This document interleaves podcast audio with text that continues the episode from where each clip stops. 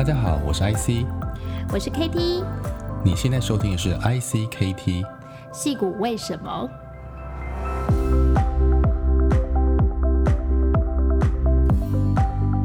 ？Hello，大家好，我是 IC，这是我们的节目叫戏谷为什么？这是一个连接台湾跟戏谷生态的 Podcast 节目。每周呢，我们会邀请不同的戏谷台湾人来分享关于戏谷各行各业的产业趋势啊、心得，还有他生活上面的一些有趣的事情。很高兴今天是戏骨为什么第一集哦。那最近全球的疫情非常严重，美国也是重灾区之一。今天我们要来聊聊戏骨的最新情况，也要来聊聊疫情对我们所有人的生活造成了哪些影响。节目开始前，我们先来做个主持人介绍哦。大家好，我是 IC。那我自己呢是工程加上商管的背景。那我从二零零四年到二零一九年，在台湾十五年时间，我经历过三次的创业，还有四种不同的产业，包括了像光电业、生技业、网络业，还有我在政府部门工作过两年。那有五次创投工作的经验，包括了像独立性的创投啦、金控，还有企业。另外有在国家创投有过一些兼职的身份。同时呢，我在过去两年曾经担任过一个国家生技园区的这个 BioHub 台湾的助理执行长。也担任过 Stop Geno 一个全球生态系研究的机构的台湾生态系的大使。那过去八年里面，我去了十二个国家，也去了三十个城市。哈，那从两千年到现在，大概访问矽谷已经超过十次。在去年呢，呃，科技部支持之下，我在今年开始在这个 UC Berkeley 这边担任访问学者，进行这个新创生态系和生医产业的这个研究，也希望帮助台湾加速产业的转型，还有人才跟资金的国际化。好，我是美味生活的创办人 KT。那其实我还有另外一个艺名叫矽谷美味人妻。我目前呢定居在美国矽谷快二十年，在 Facebook 上面也常常分享很多关于美国生活还有矽谷的趋势。那我曾经担任过长荣集团的媒体公关，还有国际企业的产品经理，也曾经出了一系列的畅销食谱书。那在二零一五年呢，我创办了美味生活 How Living。那这是一个全球华人料理家居网站。那我们目前呢有两百万以上的全球粉丝会员，也曾经接受过新源资本、美商中金和还有阿里巴巴的投资。那 KT 呢，自己的专长除了料理之外，其实在社群行销还有数位内容，算是呃我这十年来 累积起来蛮多的一些经验。那我目前协助了很多台湾的公司，还有美国华人公司的数位转型。那最近呢，呃，疫情非常严重，所以我也专注在如何运用社群力量来帮助大家。那也希望大家能够生活更加的美好。好，IC，那个为什么我们今天想要开这个节目啊？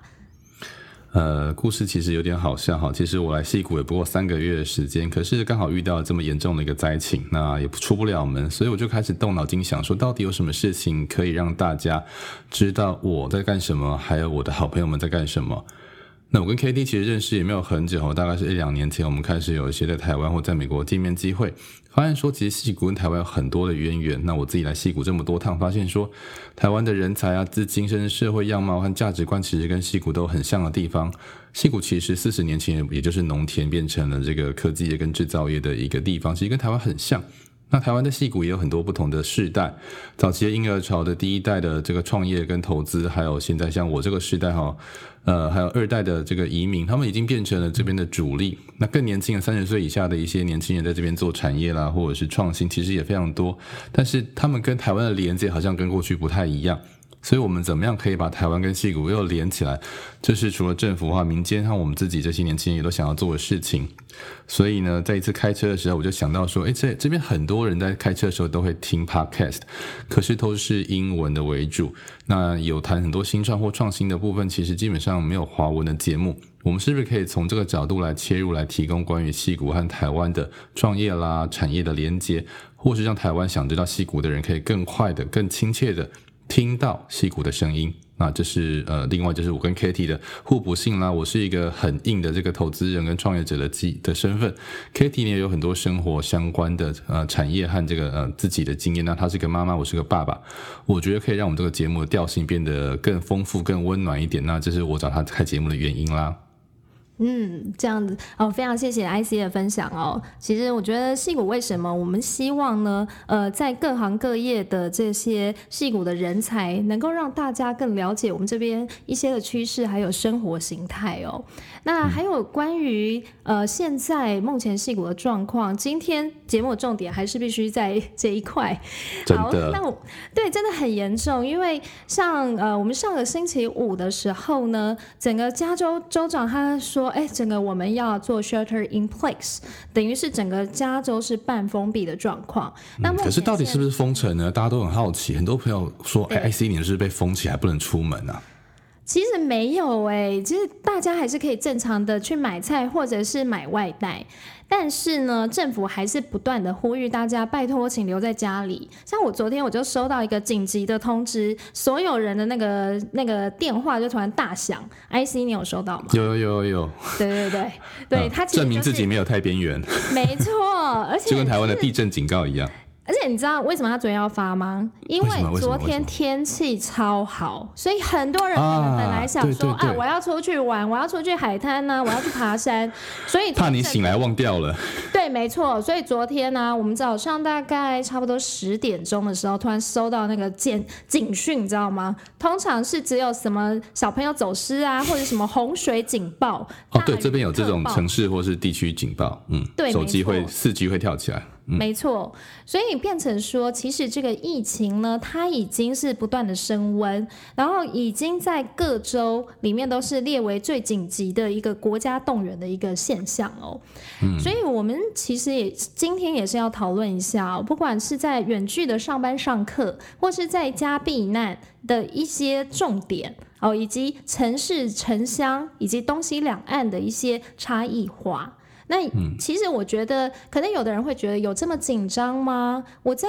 我家的这边没有那么没有那么可怕啊，大家都没有说都被限制啊，或者说大家还是很多人就正常的上班、买菜呀、啊、上学。但是其实哦，在纽约、华盛顿州和加州是一个重灾区，特别是纽约，它疫情不断的升温，那加州也是这样的情况。好，那我们来听听，就是 IC 目前现在对于在家避难的一些观察。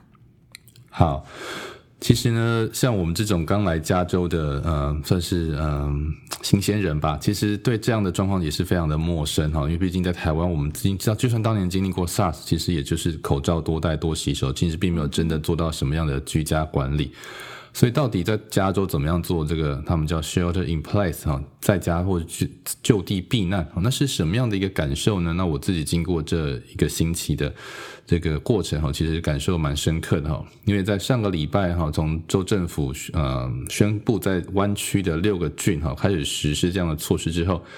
其实那之前，因为国家紧急动员令已经已经宣布了，所以其实超市就开始涌进了很大量采购人潮。我们去每一家超市基本上都缺货，尤其是像卫生纸啦、意大利面酱，好，那华人超市里面的米啊或者是泡面就开始被搬空。那另外一块就是学校开始宣布，像我现在在 UC Berkeley，那学校就开始宣布说要远距上课，全部叫 remote 哈 classroom，或者是说呃 in person 的 meeting 都要取消。那另外一块呢，小朋友。中学以下的这个呃，属于这个各地的管理的这个教育的区位，他们就会自己宣布说是不是停课啊？所以像 Berkeley 跟我们家的学区呃在隔壁，那就隔了一天宣布说开始哈，有一个月左右的远距上课。嗯，因为像 IC 你可能接触到比较多国际学生，因为目前 Berkeley 啊，还有你们家附近可能会有一些比较国际性的高中这样子，嗯、那。呃，针对目前现在国际学生的这个情况是如何？我知道很多学校的宿舍是已经关闭了，那学校有任何因应的措施吗？呃，我听到状况是都不太一样哈，因为像我有朋友的小朋友在 LA，有的在当地这边加州北加州哈，所以其实而且高中大学生因为都是呃大学生是成年人，所以他可以自由的呃。搬搬离宿舍，或者他可以比较容易找到住处哈。那像高中生或是中学以下，他可能要另外找住的地方。所以关于宿舍的这个清空，其实就非常看他的学校是不是有真的有出现。然后确诊的病例，基本上只要有确诊的校园，基本上都会非常非常紧张，所以就会开始做大规模的消毒。那有些预防性的，就是会宣布说，比如说半个月之后要搬离，那让你有一个预备的时间。嗯哼哼哼。所以这对留学生来说其实是非常严重的事情，因为因为大学生可能还可以找朋友住一下啦，可是像高中生以下，父母在台湾一定是非常心急哦，除非你这边有朋友可以帮忙，不然大部分都是赶快想怎么样订机票回台湾。有啊，所以就看到说大概。这个星期台湾其实也是很紧张哦，因为看到说全球各地的留学生哦不断的飞回台湾，但是我觉得这个是也是要为他们着想啦，因为就像刚刚 IC 讲的，将心比心啊，对他们可能不像我们的资源比较多，我们有车，我们有家，好，我们可以定还有保险，对，对他们的保险可能没办法支付，到时候要看病或是或是检查的这些这些费用，嗯，所以我我觉得目前现在其实台湾的政府其实也做得很好，它的相关的。因应措施，比如说留学生回来必须要隔离，或者是准备旅馆这样子，所以我觉得大家其实也不用太过担心。那其实，在美国，我觉得其实，在 shelter in place 这个一宣布的当下前两天，其实整个美国的那个飞机场整个也是爆炸的情况，因为很多的学生就开始大量的移动，所以这也是我们目前现在也是蛮担心的状况，所以才会整个。呃，加州现在是希望所有人都几乎是要留在家里，因为这样的话，这两天宣布了这个叫全加州的这个一样哈，Stay at home。嗯，对，我相信接下来会很多州可能也会开始陆续的宣布，所以大家其实心里还是要有一些准备啦。嗯，没错，如果你有在朋友在美国的亲友，真的要提醒他们不要这个擅自离开哈，就是当然可以出门运动啦，或是买东西，可是真的不要这时候去搭飞机，甚至是旅行，真的很危险。对，没错，没错。很多有家人或者是小孩的朋友在美国，其实应该有遇到很多状况。好像 Kitty，你们家有两个小孩，你觉得他们现在遇到学习的状况跟之前有什么一样或不一样的地方？到底怎么样做这个中小学的远距教学呢？我们学校大概在疫情爆发前一个半月以前就开始呃做线上学习的准备。那我觉得其实有趣的是哦，现在全美国各地的老师啊，应该都已经在学习如何当知识型网红。那你要收抖内吗？对啊，他们现在就是每天，因为我觉得老师啊，其实他们也是会担心疫情会不会冲击到学校，甚至是影响他们之后的工作。嗯，所以老师其实他们也在拼命的学习如何是用网络，还有就是 video 这个教学，然后可以让他的这个课程很呃完全的。传递给所有的学生哦，所以我们像现在每天早上，我就会收到老师的信件。哎、欸，我们也是，我们也是。老师通常都会公布今天要学习什么 schedule，然后会希望说你 follow 这些 schedule 去做，对不对？对，譬如说会有周课表跟当天，甚至老师会开 classroom 或是 room。嗯，对，没错。所以，我们像呃各科的老师呢，他除了寄课表之外，他也会寄送今日的教学 video，或者是连线的一个那个 link，然后跟你说你几点几分要连线。嗯、我觉得我们小孩长大以后已经很熟悉远距这件事了。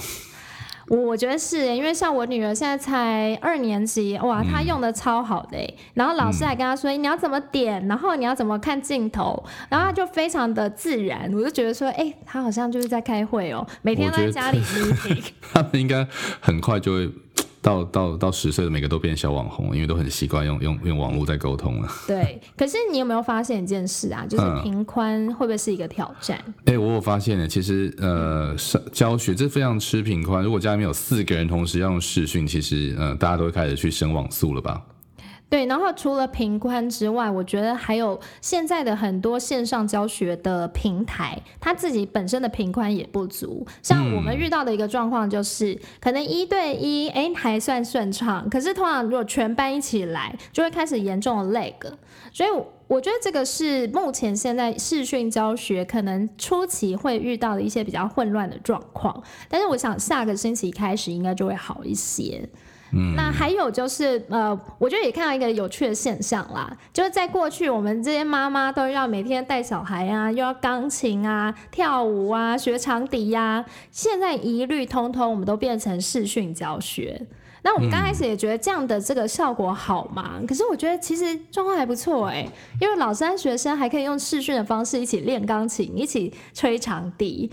而且干扰可能变少，吵的小孩突然不能吵到别人了。没错，没错。所以，所以我觉得其实，呃。路是人走出来的嘛，所以大家因应这样的情况，我觉得也很快的去适应了。所以可能这个情况我们也要有心理准备，它可能不是三周，也有可能到三个月。这是现在大家会比较担心的一些地方啦。嗯、加州州长甚至警告大家说，要做好暑假后才开学嗯的准备。你有没有很错？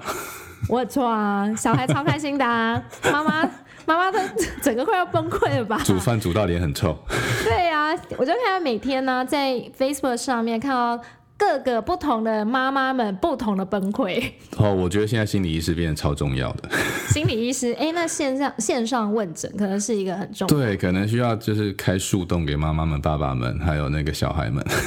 大家心理创伤都很大。欸还有，我也观察到一个，我觉得算是在 Facebook 上面台湾人的自力救济。哦、我不知道你有没有参加一个社团？那个社团其实他是说，哎、欸，目前现在大家可能把各地的这个 virus 的情况、嗯、，COVID-19 自救，台湾自救会，对，对没错、嗯。然后还有就是希望各地的医生。就是上来登记，所以我们就可以看到哦，有的医生说我来自英国，然后我是肺肺肿瘤专科的医师。对。那大家如果对于英国的疫情，还有就是呃线上诊断，你可以来问我，或是芝加哥啦，或是纽约，就是看到各各地越来越多台湾的医护人员在上面直接做线上诊疗、嗯。我自己是觉得、呃、建议啦，不是叫诊疗，因为诊疗是违法。但是就是说，呃、万一你怎么样，你要去找谁？就是因为我们毕竟就是新鲜人也好，或是你不。现在知道怎么真的看，你在这边我们不太看，不太敢看医生，老实讲很贵，或是用英文问诊，你很害怕，对，所以我觉得有一个等于是预先让你可以，嗯，不算是筛选，但是至少你可以知道你到时候要提哪些问题，或者是什么样该注意的地方，在你那个地方有没有中文或是华文的医生可以介绍？我觉得光这个资讯就非常的宝贵。也是啦，因为我们、呃知道说，目前现在蛮多人他可能想要去医院去呃去 test，然后就医院他可能变成说你可能不 qualify 他的这个呃测验。这个叫什么 test 的这些规范筛检，对筛检，然后他就叫你就回家，所以其实会变成大家很恐慌。嗯、那我而且就算不是会肺炎，就算你不觉得你是武武汉肺炎好了，对，你是别的疾病，你也可能很担心到底该不该看医看去上医院，因为到底会不会到院内传染啊，或者是这时候去会不会被被挡下来，其实都很重要这样的问题。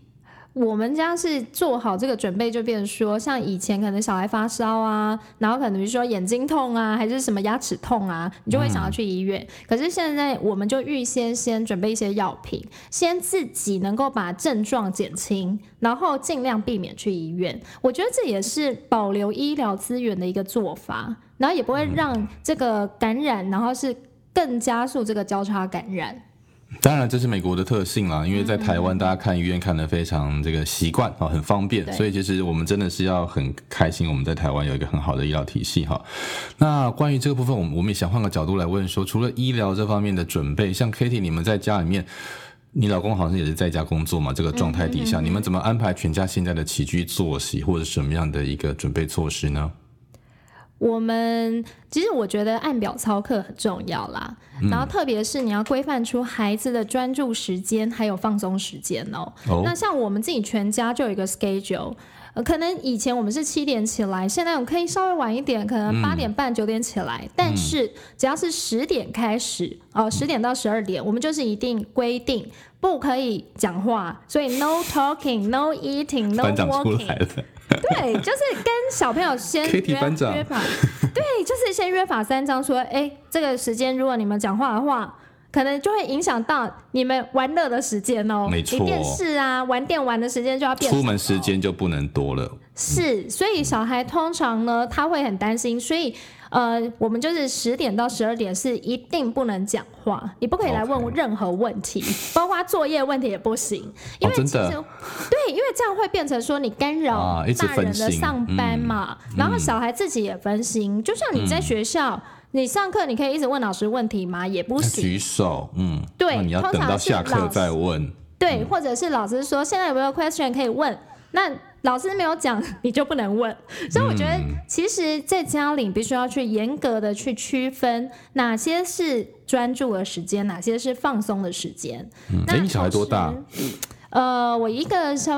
小呃小二年级，然后一个六年级，嗯、一时忘记。嗯嗯嗯，有一个很好的这个呃 no talking no walking 的时间。对，然后还有呃，每天呢，我们大概都是把早上是列为一个 focus time，就是他比较能够 focus 在读书上面。然后到下午的时候，嗯、呃，我们会做一些课外活动，比如说每天我会安排体育课、烘焙课、园艺课，让小孩去健身。那这样小孩也会消耗一些精力啦，嗯、他晚上会比较早睡。对啊，我觉得现在这个在家工作的时间，在家上学的时间，其实大家都比之前感觉啊时间拖得很长。本来美国小孩是很早下课的，现在好像在家学习，好像上课时间变更长。对，而且其实我觉得我女儿还蛮特别，因为我不晓得是不是她自我要求蛮高，她每天还是七点多就起来，嗯、然后起来以后，她会先去收 email，然后自己就开始 working 她的工作了，嗯、她的功课，然后就开始写功课，准备一些、嗯、呃她的作业这样。显然爸妈的 role model 做的很好。呃，对，然后我就叫她说赶快回去睡觉，然后还不要，就是坚持，因为她说。你们平常都很吵，会吵到我，所以我要比你们更早起来做事。好惨，真的，嗯，对。好，那像 IC 对于 Work from Home 啊，你有观察到一些现在大公司的做法吗？嗯，我虽然自己不是在这边矽谷的企业工作哈，不过也蛮多朋友或者在网呃脸书上看到很多朋友在聊这件事情。那我们看到像这个 Google 啊、Facebook、Microsoft，他们都是在第一时间哈，在州政府宣布这个呃 Stay at Home 这个措施之前就已经宣布 Work from Home 哈，所以这个一般在台湾我们翻译成叫远距工作哈，也就是在家工作。当然，在家跟远距有点不一样，只是因为现在反正州政府也希望你在家嘛，哈，所以不见得你能够到别的地方去了，那所以大部分也就是 work from home。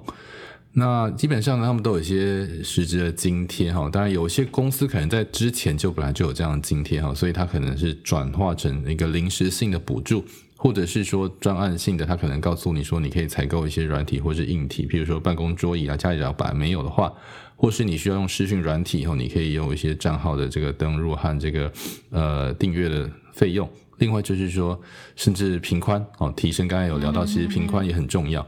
对、嗯。还有呢，就是它会不会产生一些跟原来的公司的政策的冲突，也是很有趣的问题哦。譬如说，你本来公司的休假，诶，这时候到底该怎么算休假？啊，嗯、那本来有的这个福利啊，比如说旅游津贴，那 现在哪里也去不了啦，怎么办？是不是延到明年啊？我想大家都在讨论这件事情。另外就是说，像烤鸡，我听说这件事情严重很大哎。对。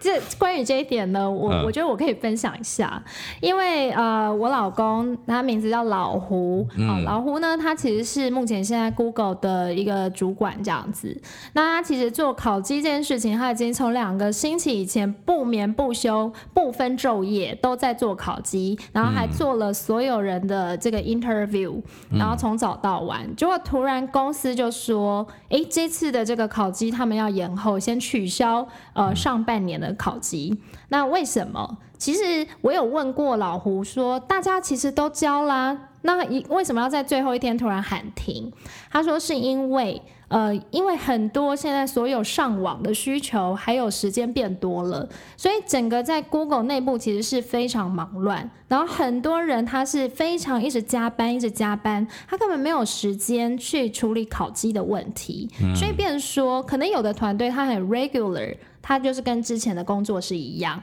但是有的团队他必须要去应付非常多现在临时的状况，所以 Google 它其实才决定就是说把这个考绩的时间延后。嗯，嗯，这个非常看状况，而且譬如说呃比较好的公司可能现在只是这个冻结人事哈，不能够 hire 新的人，可是我相信有些公司可能已经开始做开除员工，我听说很多新创企业已经撑不下去了。啊，好可怕哦！所以接下来这个经济的冲击会是一个我们都很担心的状况。嗯，嗯，我们再来聊聊关于 work from home，你觉得有什么问题可以值得讨论的？我觉得 work from home 目前现在仪式感应该蛮重要的吧？嗯，那你比如说你自己在家里，你有哪一些仪式可以来帮助你 work from home？我稍微幸运一点，因为我我们家比较小，所以我有一个理由，我可以这个跑到 目前办公的地方哈。那因为其实学校是 shut down，但是我们有一个个人的空间，所以有时候我需要个人的时候，我就会跑到这个办公室，我们还是维持每天这个有有有在公司工作的状态。不过呢，我想在家工作的时候，我们还是希望把空间切割开来。那另外就是一个时间哦，最近因为唐凤的关系哈，所以有一个叫番茄钟法则的这个呃时间管理方法，好像突然就。又流行起来哈，他就是用二十五分钟去进行一个专心的呃工作，然后当中不要有任何的打扰，包括你手机也就关起来啦，或者是就是网页都不能看啊，专心做好这件事情，然后五分钟的休息哈。那其实对像我是一个蛮容易分心的人，我自己说，其实我有时候就会用这种方式，然后半个小时、半个小时的工作，然后也有一个弹性的时间，譬如说你一天可能做四到五个工作，然后有。比如说，给自己百分之二十的时间其实是弹性的哦，你可以啊，如果都做完了，你可以来做别的事情或是休息。那另外就是在家里面，我觉得其实起居跟作息还是要维持很规律哈，不是一个就像放暑假，你也总不能每天都是懒洋洋的嘛。所以这是一个长假哈，那这个假它其实也不是大家都不工作，反而是我觉得这时候可以设定目标哦，每一周。每一个月哈，那我们不知道会多久，所以大家每一个人都可以有个小目标。我们这礼拜希望达成什么样的功课上啦，个人工作上啦，或者是诶甚至呃身体上哦，你有没有一个小目标？我们这礼拜每个人跳绳，比如说两百下之类的，我们就做这种很小很小，但是可以容易完成的，有点挑战性的目标，那就可以让这个仪式感变得更明确。哼哼哼哼。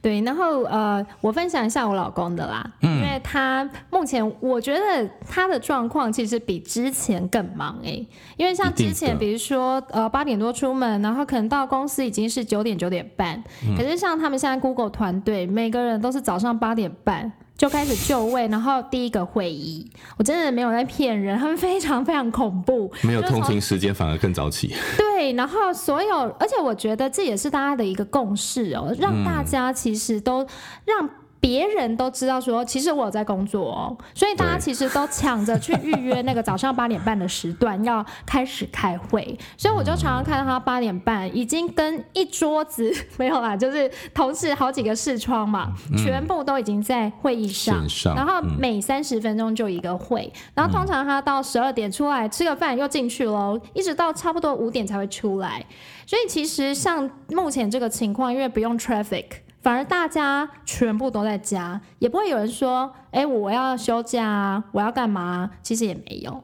休假你也没地方去啊，有也没地方去，没错。而且大家都觉得，suppose 你这个时间你就应该是要在网络上让我随时可以找到。所以像这样，其实哈会更 focus 在工作的效率上面。嗯，嗯，而且我想大家都会都会觉得话，公司有难哦。这时候其实当老板、当当这个投资人都很辛苦哈。所以当员工的多多少少也会站在公司的立场想，或是为自己的未来想啊，总是现在不能混过去。就是现在每个人皮的真的。都平绷得很紧，因为像大概十年前那个时候的金融海啸，真的是吓死人了。嗯、所以现在其实每个人想到那个时候呃的金融海啸的状况哦，嗯、其实矽谷每个人都非常害怕，很害怕说我会不会是裁员的下一个。我觉得现在这一波其实对很多人的影响，不，比如说今年刚要毕业的大学生，应该也是非常艰难的哈。他可能 现在都不知道毕业典礼会不会发生，然后可能这个找不到工作好几个月，那更不要讲新创公司，可能就面临断炊哈。还有，我觉得有一个地方，我觉得也会冲击很大哦，就是 H one 的申请。因为每年 H1 大概就是三三月四月要送申请哦。那今年如果说像这样子，很多公司开始 hiring freeze，或者是说，呃，我呃所有的新人，然后要 delay 他报道的时间。对。那这样的话，就会变成很多人他本来是在，特别是留学生，他是在等那个 H1 抽签，他的 schedule 就会。postpone，那这样的话就会变成说，他可能就没有办法有工作签证，这个可能就会造成很多，可能很多人他是没有办法留在美国工作了。我觉得这个是当初金融海啸造成一个很大的影响，所以大概造成三年，嗯，对，大概造成了三年没有外国人能够留在美国工作的一个状况，因为所有人都拿不到，也没有公司要 hire，所以我觉得这个是接下来可能大家会需要关注的一个状况。嗯，好，所以除了工作的这个状况之外，那身为家庭主妇哈，我们其实最近也常常跟我太太去买菜。你有没有觉得这段时间关于这个买菜啦，或者是呃工作上面之外，这个家庭生活有哪些事情，你可以从这个美味人妻的角色来提醒大家一下，有什么事情可以注意的？好，所以现在又马上转变回妈妈模式、人妻模式了。贤妻变良母。对，没错。其实现在虽然哦，shelter in place 这个情况，超市其实每天都有开。货量其实也非常的充足，但是呢，Katie 还是要呼吁大家尽量网络买菜，或者是减少出门的次数。嗯，其实当你留在家里的时间越长，也代表你去减少你接触病毒的机会嘛。好，所以呢，我会建议。尽量呢，能够采买长时间存放的食物，但是不要过度囤积。那我自己是采买大约大概二到三周的菜啦，比如说像根茎类的菜啊，比如说呃萝卜、洋葱、南瓜，叶菜类的话，比如说高丽菜、大白菜，它也是比较长时间可以存放的蔬菜。嗯，那我们家还有一个比较特别的做法哦，在那个疫情爆发之后，其实。我家马上就去买了蛮多的菜苗，就是我去了一些苗圃啊，然后去买菜苗，就是因为我觉得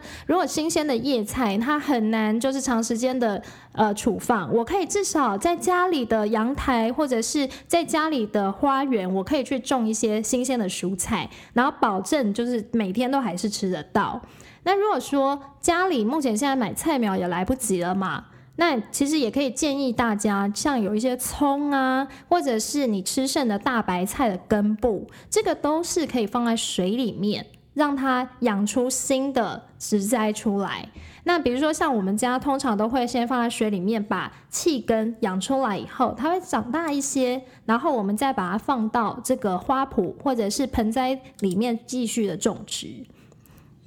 哇哦，所以其实。这个时间点反而大家可以试着当当这个绿手指哈，这个像加州的天气、阳光跟空气都蛮好的，其实我觉得好像比台湾容易中火哎。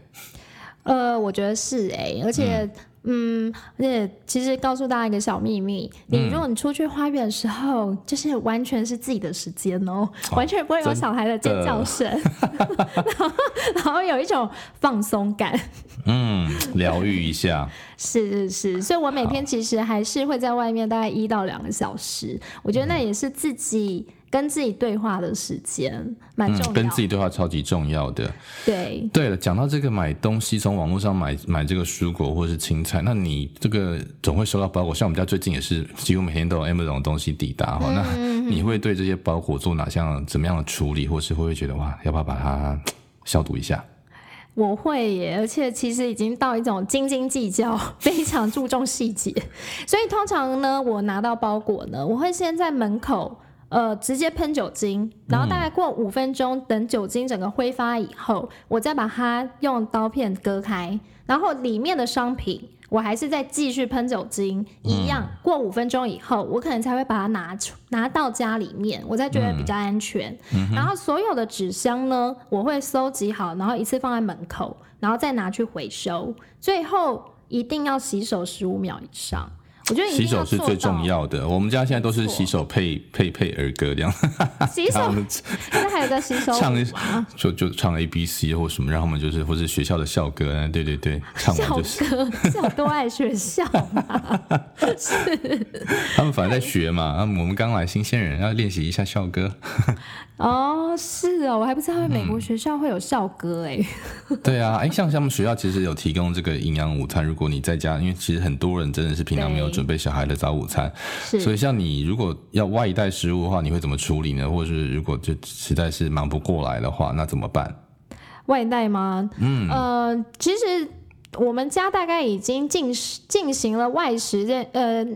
不不外食，然后家里自己煮但已经两个月，嗯、但是有时候真的很受不了，嗯、我们还是会外带哦。对但是我会比较注意的一点是，通常我会去确认这个商家是不是 reliable，他是不是真的自己有做好他自己店内的消毒啦，或者是有戴口罩这些事情。嗯，那如果我确认以后呢，呃，我就会点，但是我尽量不点。没有办法加热消毒的食物，比如说像一些沙拉、寿司、嗯、这种，它是没有办法办法再加热的食物哦。所以尽量这一段时间大家是不要点会比较好。那送到家以后呢，可能还是要做一个消毒的工作。通常我会把这个外包装还是喷一下酒精，然后再把里面的食物拿出来。那如果有时候我不是很放心的话，我还是会重新加热，比如说用瓦斯炉啦、烤箱、微波炉重新加热，让它杀菌、杀毒这样子。嗯，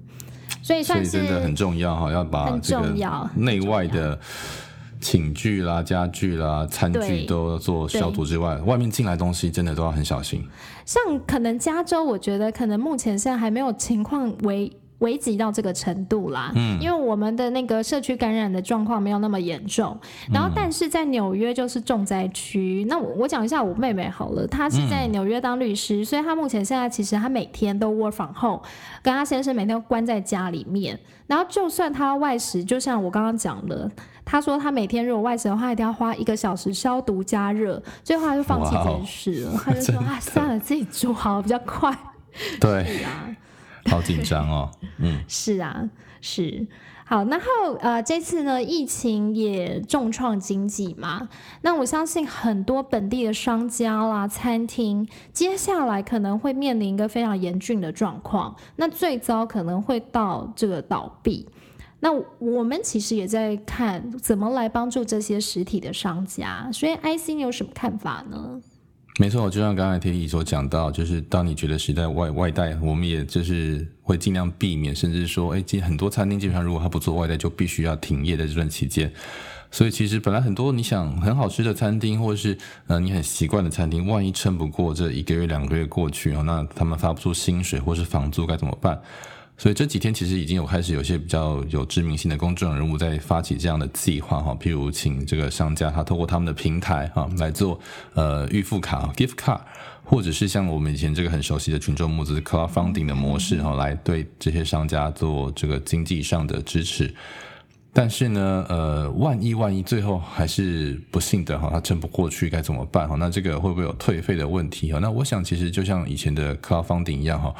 那平台通常多多少都会有这样的第三方的担保的模式哈。当然，这个大家在支持的时候还是要稍微注意一下自己的这个看到的这个平台的安全或者可靠的信用度哈。那另外一块就是说，其实呃，政府哈，就是美国各州和联邦政府都有在提出一些嗯振兴的哈，或者是这个紧急的方案啊，包括像报税啊，他会延，目前是宣布说会这个让你有宽限九十天的期限。哦，已经宣布了吗？是加州还是预告？预告预告，但我不确定，其实他可能最后是由各地方去去来实施哈，就是它可以让你宽限哈，然后避免说金流上你可能卡不过去。那第二块是说像呃。已经宣告哈，这个每每每个美国人哈会发一千块的美金哈，那这样的措施当然还没有宣布什么时候做了，但是就是类似一个消费券或消费津贴。那另外在企业哈，中小企业会有这个低利或是无息的贷款的方案啦，然后在一些医疗或是交通费用上都会有补贴哈，其实都是希望尽量，尤其是。服务业啊，服务业冲击最大哈。那目前可能农业、工业都还好，服务业是一个非常这百业萧条的状况。像航空公司、嗯、旅游业、餐饮业，哦，我觉得是非常非常严重。不只是美国，我觉得全世界都会有很严重的灾情哈。所以怎么样做到这件事情，其实我想大家都可以做出自己的自己的一份努力啦。对，而且现在就是美国政府，他们预期哦接下来大概三个月到六个月之后，可能会有五个人里面会有一个人失业，他的失业潮即将来，然后会有大概会到百分之二十哦，很可怕哎，真的很恐怖，因为这就是金融海啸的前兆嘛，因为呃，其实。我觉得很多人可能会觉得不明白美国人的消费习性，还有就是他们的财务状况。嗯，其实大部分的美国人是没有储蓄的概念，然后大部分他们其实都是负债的，比如说要缴房贷、车贷，然后甚至还有他们大学的学贷，所以这些事情很多要花十五年才能够缴清。没错，所以变成说，其实他们每他们是非常依靠就是每个月的收入来源哦。所以如果说这个收入如果突然没有了，可能这个冲击会超级大。那冲击超级大以后，就变成说，呃，他没有办法付保险了，他没办法付房租了，没办法付房贷。然后接下来你可能会看到的是，可能银行这边会有很多的呆账坏账。然后就会开始整个金融海啸就会起来，所以这也是房价开始波动。嗯、对，所以这也是我们现在非常担心的一块。那我也一直呃是在跟其他的朋友我们在讨论，我们怎么去帮助目前现在这些商家哦。所以呃。以 KT 目前现在呃，像我在社群媒体或者数位行销比较有经验哦，嗯，我也会建议，如果说你现在是有在收听的这个听众，或者是你的朋友哦，呃，是在服务业或者是实体的通路或者餐厅哦，我很建议说你们要去成立自己的粉丝团。然后去做电子菜单这些事情，然后透过这些社群媒体，你去告诉你的消费者说：“哎，我们店内是非常卫生的。那我们怎么去防治病毒？然后我们做了哪些 SOP？比如说，呃，我可能每每整点做消毒，然后我戴口罩，我戴手套，然后你。”你的资讯越透明，你的资讯越在 Facebook 上面去公开的去流传，大家其实更有信心，可能会可以去你那里买外带或者是外送。那我觉得其实我会建议说，很多的商家他们赶快开始进行这样数位转型的一个计划。嗯，其实我想，就像上次金融海啸，或者是在两千年的时候，其实危机就是转机哈。那我自己也经历过台湾的那时候的无薪假。其实那时候如果有加速投资哈，那当然你必须现金流充足的哈企业，对，那原则上你都有机会，就变是。蹲低之后能够冲得更高的一个过程哈，所以我想其实这一段时间，不管是就个人、就企业、就家庭来说，都是一个重新思考。呃，看一下现在过去这两三年你很忙碌，接下来这两三个月你可能会很慌张，那有没有机会可以把一个新的目标哈，包括你的自己的身心灵能够做得更好的准备，面对下一个也许五到十年的挑战，我们能不能做到这样的一个事情？所以我觉得，其实我们今天聊了蛮多关于生活面的啦，关于这个工作面和家庭面的事情。那这整个疫情最重要，可能还是关于医疗啊，或是保健这一块。我们下接下来会找什么样的来宾来来访谈呢？呃，我们下一集呢，我们会请到 Stanford 的医学教授 Dr. Liu，然后他来分享现在目前现在前线医师还有医院的状况哦。那 Dr. Liu 他自己本身呢，他也是 Sleep Center 的主任，所以他也会来讲讲如何在睡眠上面，呃，我们可以增加自己的免疫力。然后，呃，我觉得下一集也是会非常精彩，而且会有这个医学专家来告诉我们如何防疫。对，而且不只教我们如何防疫哦，而且我觉得这段时间大家睡得都很不安稳哈。你可能台湾跟美国的这个台湾人都会关心对方的状况，所以都会很晚，或是这个很很容易就会不知不觉。像我关心台湾的疫情，可能就到半夜哈。那 台湾的朋友关心美国的股市，可能一大早或是半夜才醒来。现在所有人都是双时区工作，好不好？真的，就是 太平洋的东岸和西岸双时区这样子。嗯，所以听到我们的节目，其实你就没有时区的问题，因为我们是 Podcast。随时都可以这个呃这个听到哈，你想要听的时候再听，不用赶时间。对，没错。然后如果有任何的建议啊，或者是可以想要讨论的点哦，也欢迎留言给我们，可以到戏骨为什么粉丝团，或是留言在 SoundCloud 平台里面。那我们戏骨为什么就准备下次见喽？谢谢大家。好，谢谢大家，拜拜。拜拜。